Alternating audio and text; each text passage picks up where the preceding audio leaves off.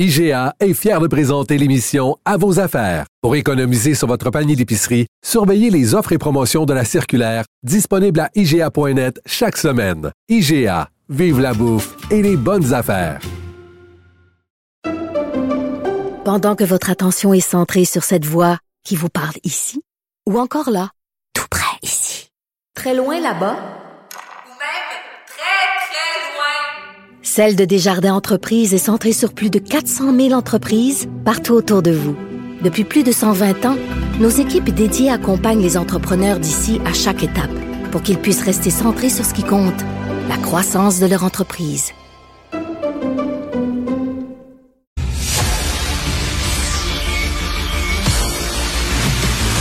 Jean-François Lisée. On va juste dire qu'on est d'accord. Thomas Mulcair. Je te donne 100 raison. La rencontre. C'est vraiment une gaffe majeure. Tu viens de changer de position. Ce qui est bon pour Pitou est bon pour Minou. La rencontre. Lisée. Mulcair. Alors, les libéraux ont déposé une motion euh, visant à protéger la liberté de presse. Tom, parle-moi des motions. Il me semble qu'il y en a 10 par jour de déposer. Ça se peut-tu? oui, il y en a peut-être 15 par jour, puis ça changera pas grand-chose. Puis c'est comme dire qu'on va faire une motion pour dire qu'on aime la tarte à la pomme. C'est quoi une motion en faveur de la liberté de presse? Ça a quoi comme effet? La réponse, c'est aucun. Mais euh, c'est une expression de bon sentiment qui peut être contre ça. Mais il n'y a, y a pas des trucs assez importants à essayer de régler dans les médias à l'Assemblée nationale, comme, je sais pas moi, les écoles pleine de moisissures ou un système de santé qui est en train de craquer partout. En tout cas, moi, c'est pas là que j'aurais mis ma priorité. En tout cas, la CAQ a l'air bizarre quand même de refuser une motion sur la liberté de presse, euh, Jean-François. C'est ça l'idée. Alors, combien il y a de motions par jour? Ben, il y en a autant qu'il y a de partis. Euh, alors, donc, il y en a quatre par jour.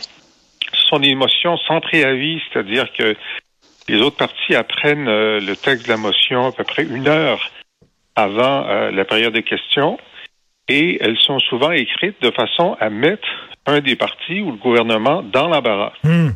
Alors, par exemple, euh, celle-là a été écrite parce qu'il trouve que le ministre Fitzgibbon critique trop la presse. Alors, c'était pour dire, ben, il faut pas trop critiquer les médias. Euh, c'était pas écrit comme ça, mais c'était ça que ça voulait dire. La CAQ aurait pu euh, donner son consentement, puis euh, on n'en parlerait même pas ce matin. Mais, la conséquence de refuser un consentement, c'est que ça attire l'attention sur ce que tu as refusé de faire. Cependant, comme il y en a quatre par jour, hier, ils ont aussi refusé le consentement sur euh, la motion du PQ portée sur la SAC. qui voulait une commission parlementaire ben pour entendre les différentes ah, surtout Eric Kerr, qui a passé une très mauvaise journée hier euh, à la période des questions. Euh, bon, alors donc, souvent, souvent, le gouvernement va passer sous le radar parce qu'il se passe tellement de choses que on va pas parler des motions qu'il a refusées. Mais, mais tu as vu, Jean-François, euh, Éric Kerr, moi, je pensais qu'il était le ministre du numérique, mais non, ça reste un conseiller seulement. C'est ça que dit François Legault. Il conseille les, les, différents organismes, mais c'est pas lui le ministre. Tom, t'en penses quoi? ben, notre système, puis je le dirais même pas en blague, notre système au complet, notre système politique est basé sur une chose, la responsabilité ministérielle. Et tu sais quoi? Il y a un gars qui s'appelle le premier ministre qui est en charge des ministres.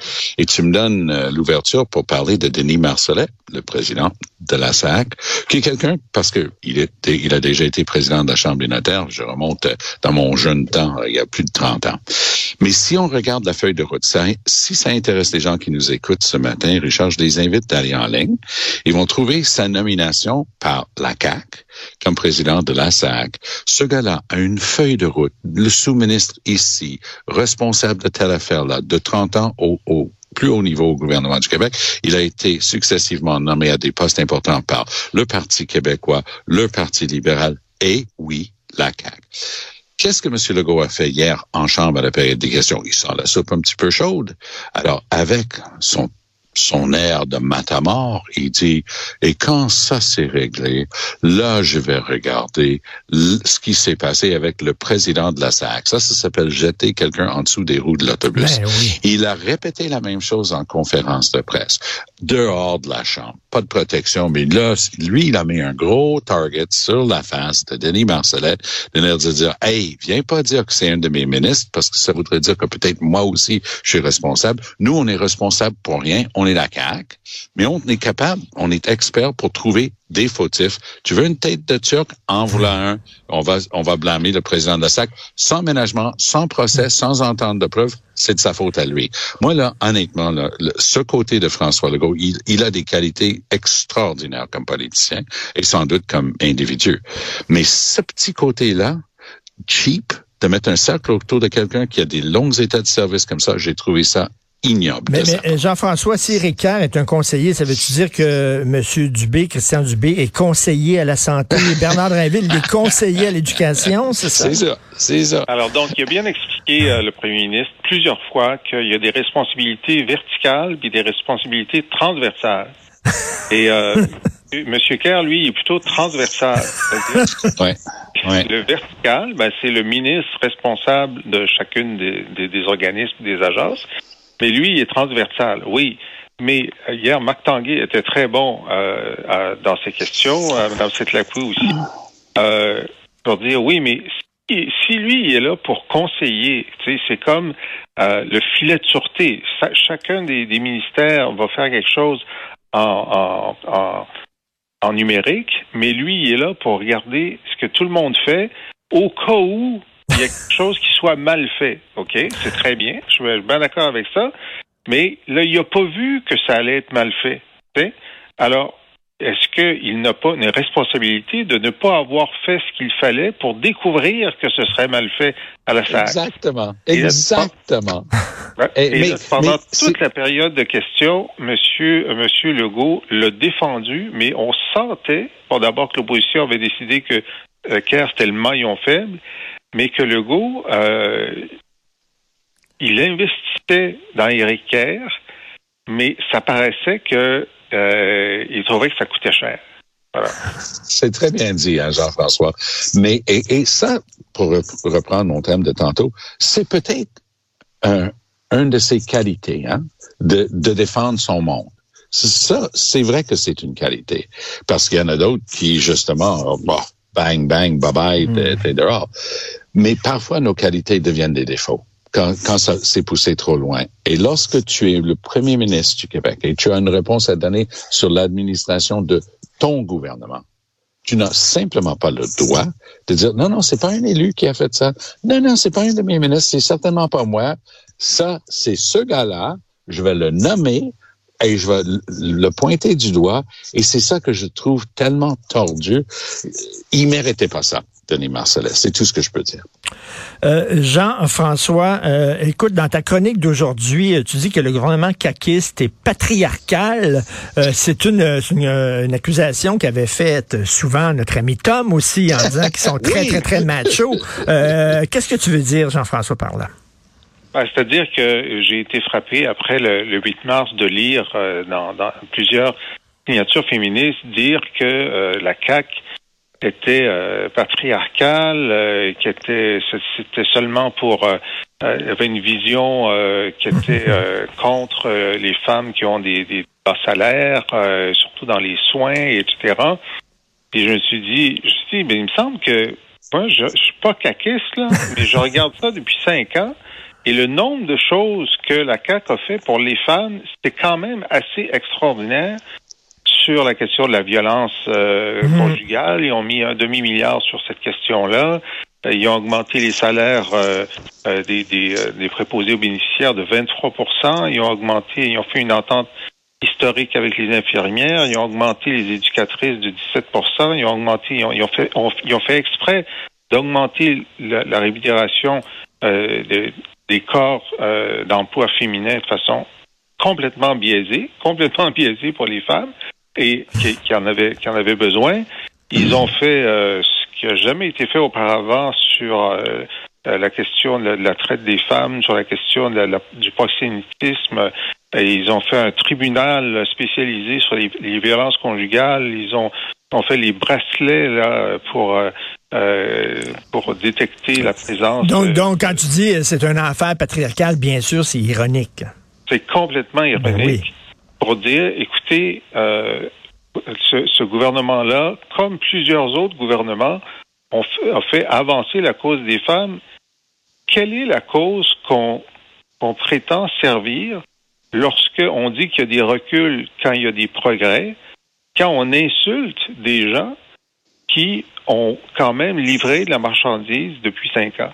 Alors, c'est un, genre de... puis C'est bizarre parce que je suis pas caquiste, mais j'ai trouvé que c'était tellement injuste, les accusations contre la CAQ, qu'il fallait que, que je sorte ma plume pour dire un instant. Mais toi, quand tu dis, Tom, que justement, il y a, il y a- il y a un côté macho, il y a un côté patriarcal à la CAQ, tu n'es pas ironique, là. Pas en C'est tout. sérieux.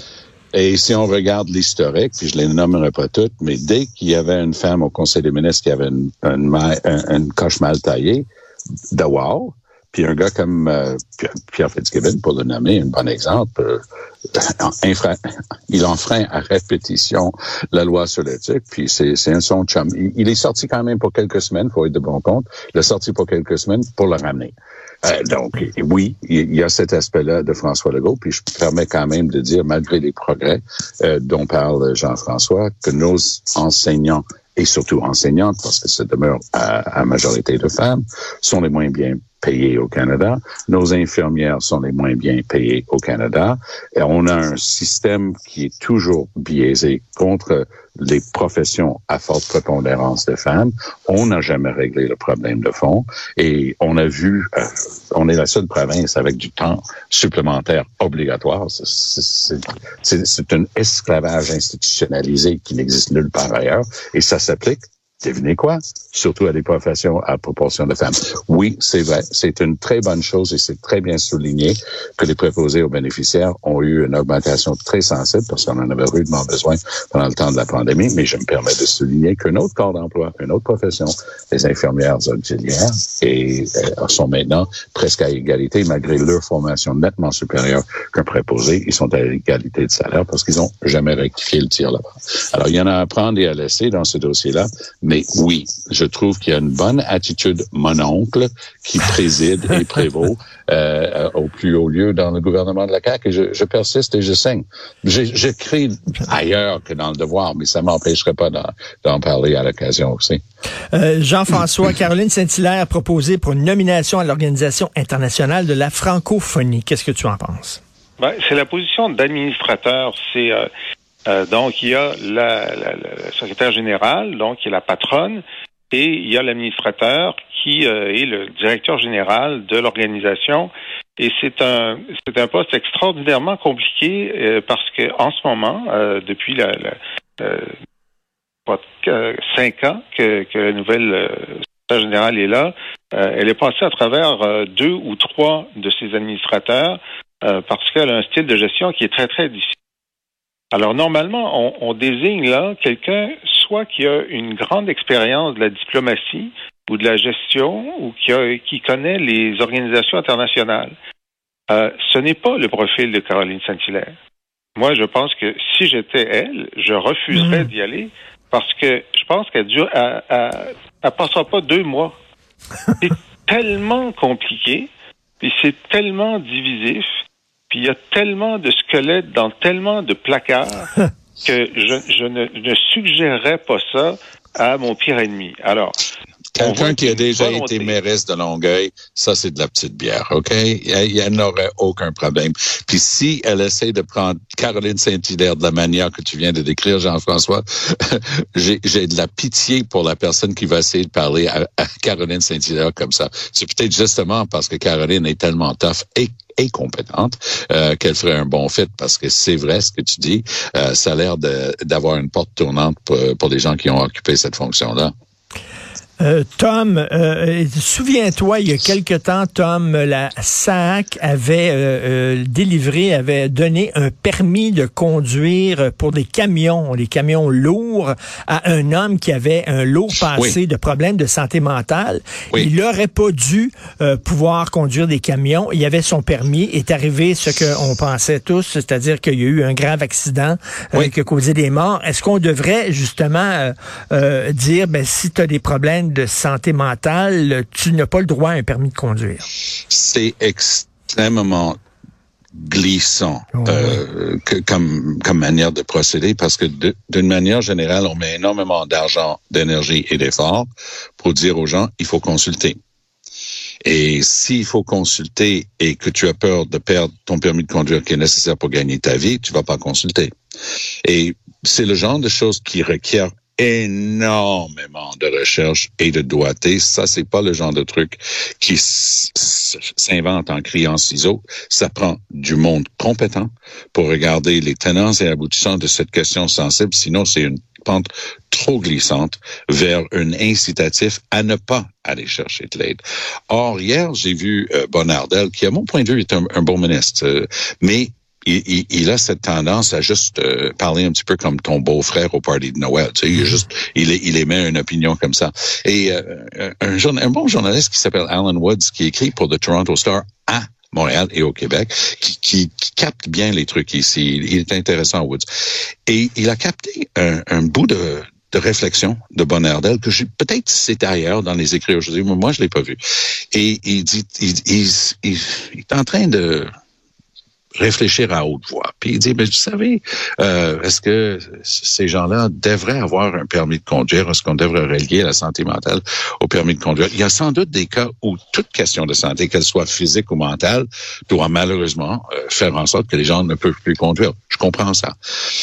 Mais dès qu'il s'agit du côté mental, il faut faire super attention parce que le problème à la base, c'est qu'il y a trop peu de gens, il y a surtout trop peu d'hommes qui osent consulter. Il y a un stigma associé à ça. Il y, a, il y, a, toutes sortes de problèmes de le faire. Si en plus, ça peut vouloir dire qu'on perd son permis, ben ça risque de... Donc, il faut, s'il faut l'amener, cette discussion-là, faut l'amener avec doigté et pas juste pitcher en l'air comme ça où ça risque de, de partir tout croche. Qu'est-ce que tu en penses, Jean-François? Ben, la question a été posée à François Legault euh, dans son euh, de presse hier. Et euh, il semblait surpris de, de la question euh, parce que bon, on a, on a on a deux cas à Laval et à Amkoui de gens qui ont des problèmes de santé mmh. mentale mmh. Euh, potentiellement qui ont qui ont fait ce qu'ils ont fait. et il a dit ben c'est pas dans les cartes, c'est pas dans les c'est pas dans les, les dossiers. Il, il apprenait du journaliste qui posait la question que ça pouvait être une hypothèse. Euh, alors, moi, je suis d'accord avec Tom, c'est très compliqué à dire. Bon, si on si on a euh, la question d'une récidive ou bon, si, si, un, un, cas est avéré, bon, certainement, mais de façon préventive, euh, si quelqu'un a passé son test, euh, etc., puis il n'y a pas de raison de penser qu'il est dangereux, euh, je vois pas très bien à partir de quel seuil on déciderait préventivement de, de retirer le permis. Cela dit, euh, c'est arrivé, là, on a donné un permis à un homme qui aurait pas dû en avoir parce qu'il y avait de graves problèmes de santé mentale, puis euh, il a causé un accident sur les routes. Il y a une manière de le faire. Les, les, médecins ont une obligation positive. Si quelqu'un, par exemple, souffre de démence avancée, mais qui a réussi quand même à avoir son permis, le médecin va être appelé à faire en sorte que la personne, ou, si la personne a perdu la vue à tel point, ils doivent le dire. Il y, a, des manières de faire ça le plus objectivement possible, mais il faut pas mettre une entrave à la nécessité de consulter sur lequel on met tellement d'emphase avec raison. Richard, savais-tu ça? C'est une statistique qui m'a étonné quand je l'ai lu. Et je l'ai validé avec des gens du côté médical. Au Canada, une personne sur six va aller à l'hôpital en psychiatrie à un moment dans sa vie. Hmm. Une personne, une personne sur hmm. six. Et en Angleterre, c'est une, personne sur cinq. Et, donc, ça fait partie du tableau. Hmm. Et on, on met de l'argent, tu sais, euh, Bell, où je travaille euh, du côté anglophone, Bell a, a tout un programme, tu sais, c'est- leur truc euh, d- d'engagement social, euh, parler pour la cause, tu sais, encourager les gens de parler, d'aller chercher de l'aide. Et, Et effectivement, Tom, il faut pas, faut pas que quelqu'un dise, moi, j'irai pas chercher de l'aide Ben, parce que ça. là, ça va être dans mon dossier, puis je pourrais perdre ça. mon permis de conduire. C'est ça. Alors, c'est compliqué. Hein? Et, et nous, on n'aime pas les trucs compliqués. On aime les trucs simples. Mais ça, ça, ça c'est compliqué. Et, et il faut le faire avec doigté, en parlant avec des experts, parce que- quoi ou non, ça existe, des experts, et en bâtissant un truc, oui, où, où le pire cas évident peut être signalé comme d'autres choses est signalé, mais pas au, au risque de, de décourager les gens de chercher de l'aide dont ils ont besoin pour fait. eux, pour leur famille, pour fonctionner en société. Tout à fait. Merci beaucoup à vous deux. Salut. On se reparle demain. Merci. Bye bye. Si vous voulez lire les commentaires de Jean-François Lisée sur l'actualité ou vous abonner à son excellent balado où il commente l'actualité, il revient aussi sur les grandes dates du Québec. Vous pouvez aussi euh, vous faire parvenir euh, ces ouvrages de Jean-François. Vous pouvez aller sur la boîte